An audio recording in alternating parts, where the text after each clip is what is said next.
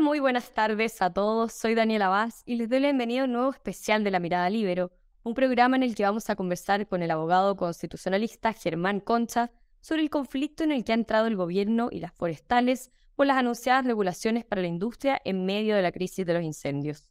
Las críticas a la propuesta de algunos ministros sobre imponer un royalty forestal se ha tomado la agenda esta semana, y si bien los ánimos se calmaron mucho cuando la ministra de Interior, Carolina Toá, aseguró que el Ejecutivo no está contemplando un royalty en este sector y desde Corma dieron por zanjada la polémica, las recriminaciones siguen. Incluso algunos piden la renuncia del ministro de Agricultura, Esteban Valenzuela, que fue el que lo anunció.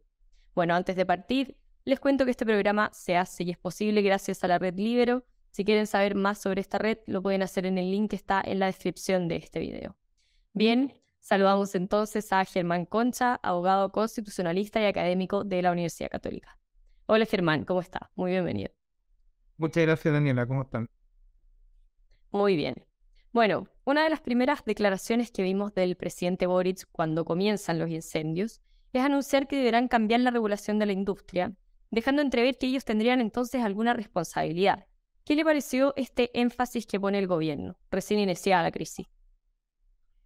A ver, es muy preocupante desde una perspectiva institucional, me parece a mí, porque hay implícito, se podría pensar, una suerte de eh, vulneración de igualdad de la ley, desde la medida en que lo que se aprecia es un trato hacia una cierta industria, prácticamente como si esa industria no, puede, no pudiera ser nunca víctima, sino que tuviera siempre o culpa o responsabilidad en lo que está ocurriendo. Tú, oye, declaraciones de distintas autoridades y el único, la única autoridad pública que hasta ahora ha dicho abiertamente que si tú tienes incendios en los cuales hay antecedentes de que hayan sido originados por intencionalmente, por lo tanto haya una intención de generar eso y por lo tanto de generar un daño, y eso destruye las plantaciones en una forestal, esa forestal es víctima. Y lo que salen las autoridades es decir, no, no, esto no es así, y a tratar de, de plantear, no, en realidad la culpa sería en la forestal, porque no sé qué, o en realidad que hay un problema de regulación. A ver, si tú lo piensas un poco más, esto sería lo mismo, y por favor no darle la idea a nadie que haga que cometa un crimen como eso, pero esto sería lo mismo que si alguien fuera a destruir las plantas o las instalaciones de una empresa cualquiera, y tú dijeras, no, la culpa no es del que destruyó las plantas o las instalaciones, sino que es de la empresa. Esto es el mundo al revés, digamos. Bueno, esto también es el mundo al revés. Por lo que tú, cuando tú estás destruyendo o quemando eh, plantaciones en una empresa forestal, lo que estás haciendo es destruir aquello a lo que la empresa se dedica y con lo que genera trabajo, etc. Entonces, si tú dices no es víctima, entonces, ¿qué es? ¿Por qué no se le aplican las mismas categorías que el resto? ¿Por qué no puede? Eh, si además está desarrollando, y segundo tema grave, eh, además de desarrollar una actividad lícita, una actividad económica lícita conforme a la regulación vigente. Entonces, tú das a entender implícitamente que hay un problema en la regulación. Claro, le, le, a preguntar. ¿Siembra, ¿Siembra esto una duda de que, de que las forestales están incumpliendo la ley? O sea, eh, a ver, aquí hay un principio fundamental en materia de orden institucional, y es que una de las cosas que se garantiza institucionalmente en Chile es que tú puedes desarrollar cualquier actividad económica siempre que te apegues a la ley.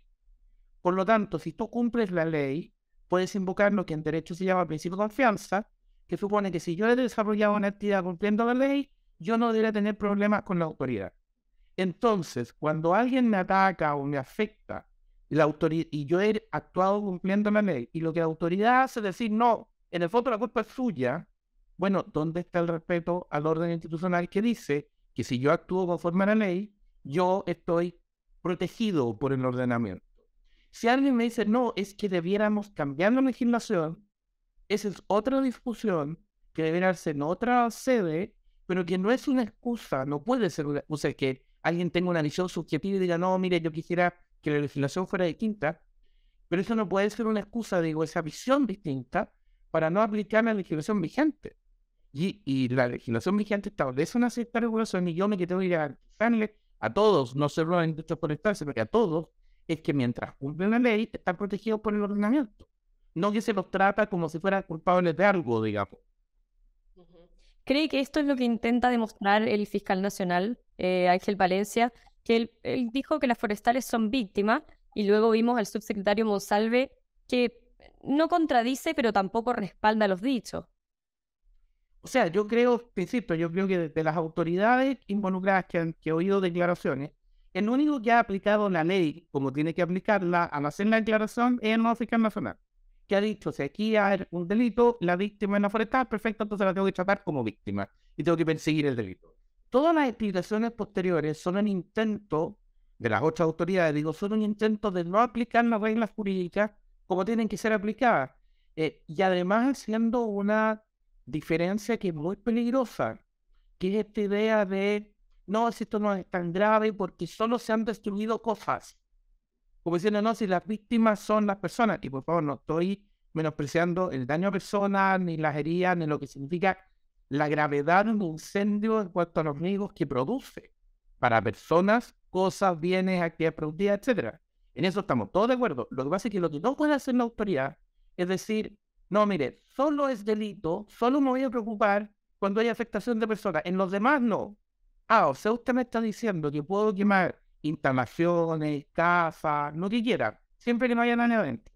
¿Esa es la lógica de lo que estoy pensando? O, o, que siempre que daña una cierta actividad y entonces eso no se persigue, pero lo demás sí.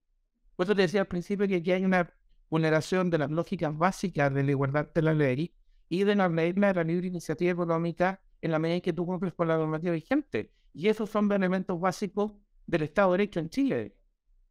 ¿Y con qué objetivo cree que lo hacen las autoridades? ¿Es por negligencia? ¿Es una estrategia? O sea, ya, yo no quiero suponer intenciones, pero me llama profundamente la atención en que inmediatamente producido esto, aparecen dos argumentos muy perniciosos. Uno es esto de decir, ah, esta es una gran oportunidad para cambiar la regulación ya en dice, ¿cuál sería la explicación para decir que eh, los incendios están asociados a un cambio de regulación? Porque el combate de los incendios tendría que ver con eso, sobre todo, insisto, si tenemos denuncias no aclaradas, pero denuncias en investigación sobre que varios de estos incendios tendrían origen intencional. Y lo que hemos visto hasta ahora es Ana Forestales colaborando para tratar de apagar y controlar los incendios. O sea, todo el mundo diría, aquí sigo la tesis del fiscal, son víctimas y tienen que ser tratadas como tales, víctimas que además están ayudando a terminar con el problema. Uno, pero además, acto seguido, lo que hace inmediatamente la autoridad es poner arriba de la mesa, eh, no, si lo que además hay que hacer es que crear un royalty. El problema es que nos falta un tributo. Entonces, ya, esto sí que, esto sí que ya me cuesta entenderlo. O sea, tenemos una, un incendio, una situación que ha causado grave peligro y grave daño lamentablemente a muchas personas en muchas partes de Chile. Ya, lo más lamentable es que tememos que ahí atrás hay intencionalidad de grupos criminales, algunos de los cuales al parecer son incluso terroristas. Ok, no se ha hecho o no se ha aclarado eso todavía. Y entonces me dicen que la solución es aumentar tributos. Esto sí que ya es una cosa rarísima. Eh, no solo porque tú eh, debieras tener eh, siempre la lógica apuntaría a tener, si tú respetas de verdad la libertad de las personas, a tener tributos bajos, chicos, parejos y no discriminatorios. Por lo tanto, los tributos específicos son a los que más cuidado debieras tener a empezar a aguantarlo. Sino que además de todo esto, y además de la situación en la que esto, planteas un argumento como el royalty, que si incluso se aceptan, que ya son discutibles, pero si incluso se aceptan, tienen otro sentido. El royalty tiene que ver con recursos no renovables. Entonces, decir que tú vas a ponerle un royalty de la explotación de bosque eh, y, está, y hacer un símil con la minería, entonces tú dices, ya es discutible la forma en que están planteados respecto a la minería, pero es que en la industria forestal ahí sí que no entiendo nada, salvo esta lógica de que quiero aumentar la recaudación y aprovecho cualquier oportunidad para tratar de aumentar la recaudación. En cuanto a, la igualdad ante la ley y lo que usted comentaba de, el mal momento para anunciar este, este royalty, que luego echan pie atrás después de muchas críticas, ¿hay problemas constitucionales que pueda tener esta propuesta? ¿Se puede grabar a esa industria sin mayor justificación, por ejemplo? Mira, la, una, de las, una de las grandes cosas que incluye, uno de los grandes elementos eh, constitucionales que tiene la constitución vigente es la protección en materia tributaria. Tradicionalmente los tributos se habían tratado desde la perspectiva que es correcta en una parte de la conversación, que es de una perspectiva recaudatoria, la herramienta que el Estado usa para tener fondos, dado que el Estado no es productivo en sí mismo, sino que lo que necesita es que los privados le entreguen recursos para poder hacer las cosas. Entonces, ok, hay una herramienta recaudatoria. Pero la ventaja o la, el gran avance de la, del orden constitucional es que incorpora la otra mirada, que es la mirada del que tiene que pagar los impuestos. Entonces te dice, te establece límites a esa potestad, pero no solo en términos de reglas legales, sino que considerados como derechos fundamentales de las personas. Entonces te dice, las personas tenemos derecho a que en materia tributaria seamos tratados conforme una base de igualdad y por lo tanto los tributos no sean discriminatorios. Y además tenemos derecho a que los tributos tengan una base de justicia y de, de proporcionalidad, de sentido de un criterio razonable que nos explique. Entonces, tiene que haber una lógica que justifique por qué se instala un tributo, que considere cuáles son los efectos negativos que ese tributo produce, eh, por qué con esas tasas y no con otras, por qué a esa actividad y no a otra. Porque te decía, en general la regla es si yo no quiero distorsionar, mis tributos debieran ser generales, objetivos y además si entiendo que los recursos debieran estar mayoritariamente en las personas, bajos, lo más bajos posible. Eh, no es que no deban haber, pero deben estar controlados.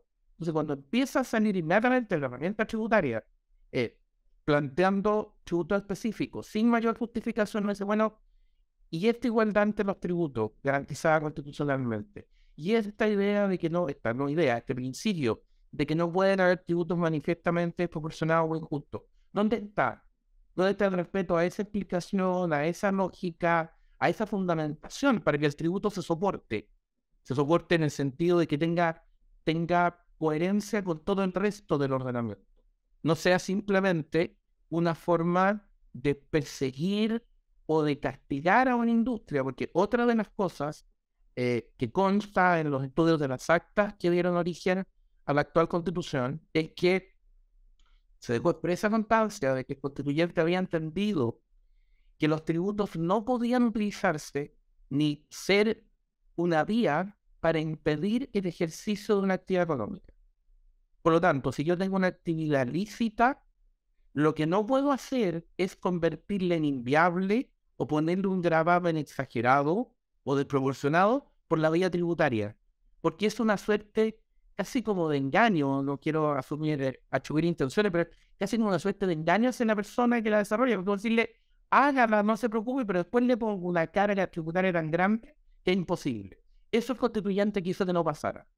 Si se quiere prohibir una actividad y se la considera ilícita, contraria a la seguridad nacional, ok, pero hagamos la discusión, se hace por ley, y hagamos la discusión y digamos por qué. Pero los tributos no pueden constituirse una forma de grabar una actividad tal punto que la actividad sea habitualmente indesarrollable, o sea, que te afecte la esencia de esa libertad que es la iniciativa económica. Entonces, esto es, esto es muy complejo, todo lo que se ha dicho en estos días, porque pone muy en riesgo la visión sobre instituciones fundamentales del orden constitucional y que tienen mucho que ver con el desarrollo de la actividad económica. O sea, si esto se estabiliza como criterio, hoy día en la industria forestal, pero mañana puede ser cualquier otra con este mismo criterio. Mm. ¿Y qué experiencia existe de un impuesto de este tipo a este sector en el mundo? Eh, lo pregunto por las declaraciones que dio Juan Sutil, de que él dice que no existe. ¿Usted está de acuerdo con el expresidente? Yo no, conozco, yo no conozco una figura de este tipo, una cosa de esta lógica que, se, que además apunte primero porque la explicación que se no, como te digo, no coincide.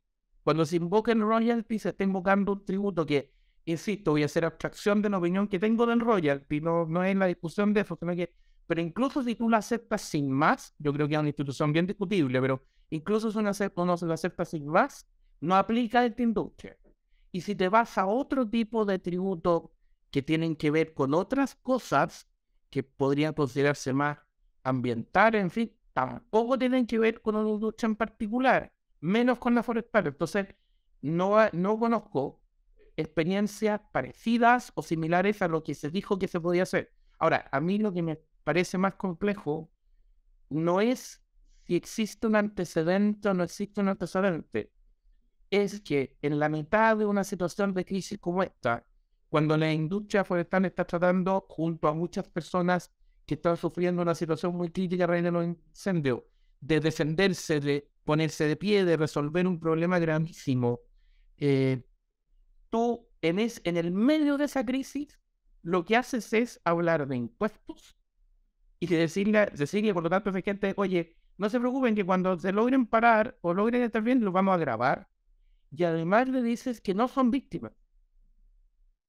Entonces es como, es el momento en que el Estado tiene que justificarse más para que existe. Es decir, estas son las tareas que justifican que exista, tengo que ir ayuda de las personas porque para eso existo.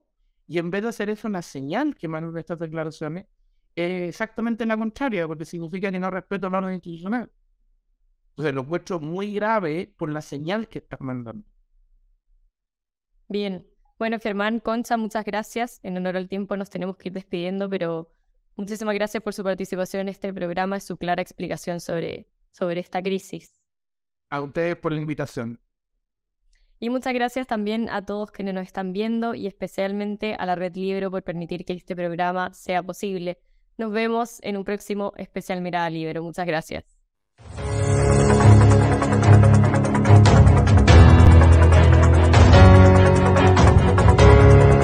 El Libero, la realidad como no la habías visto.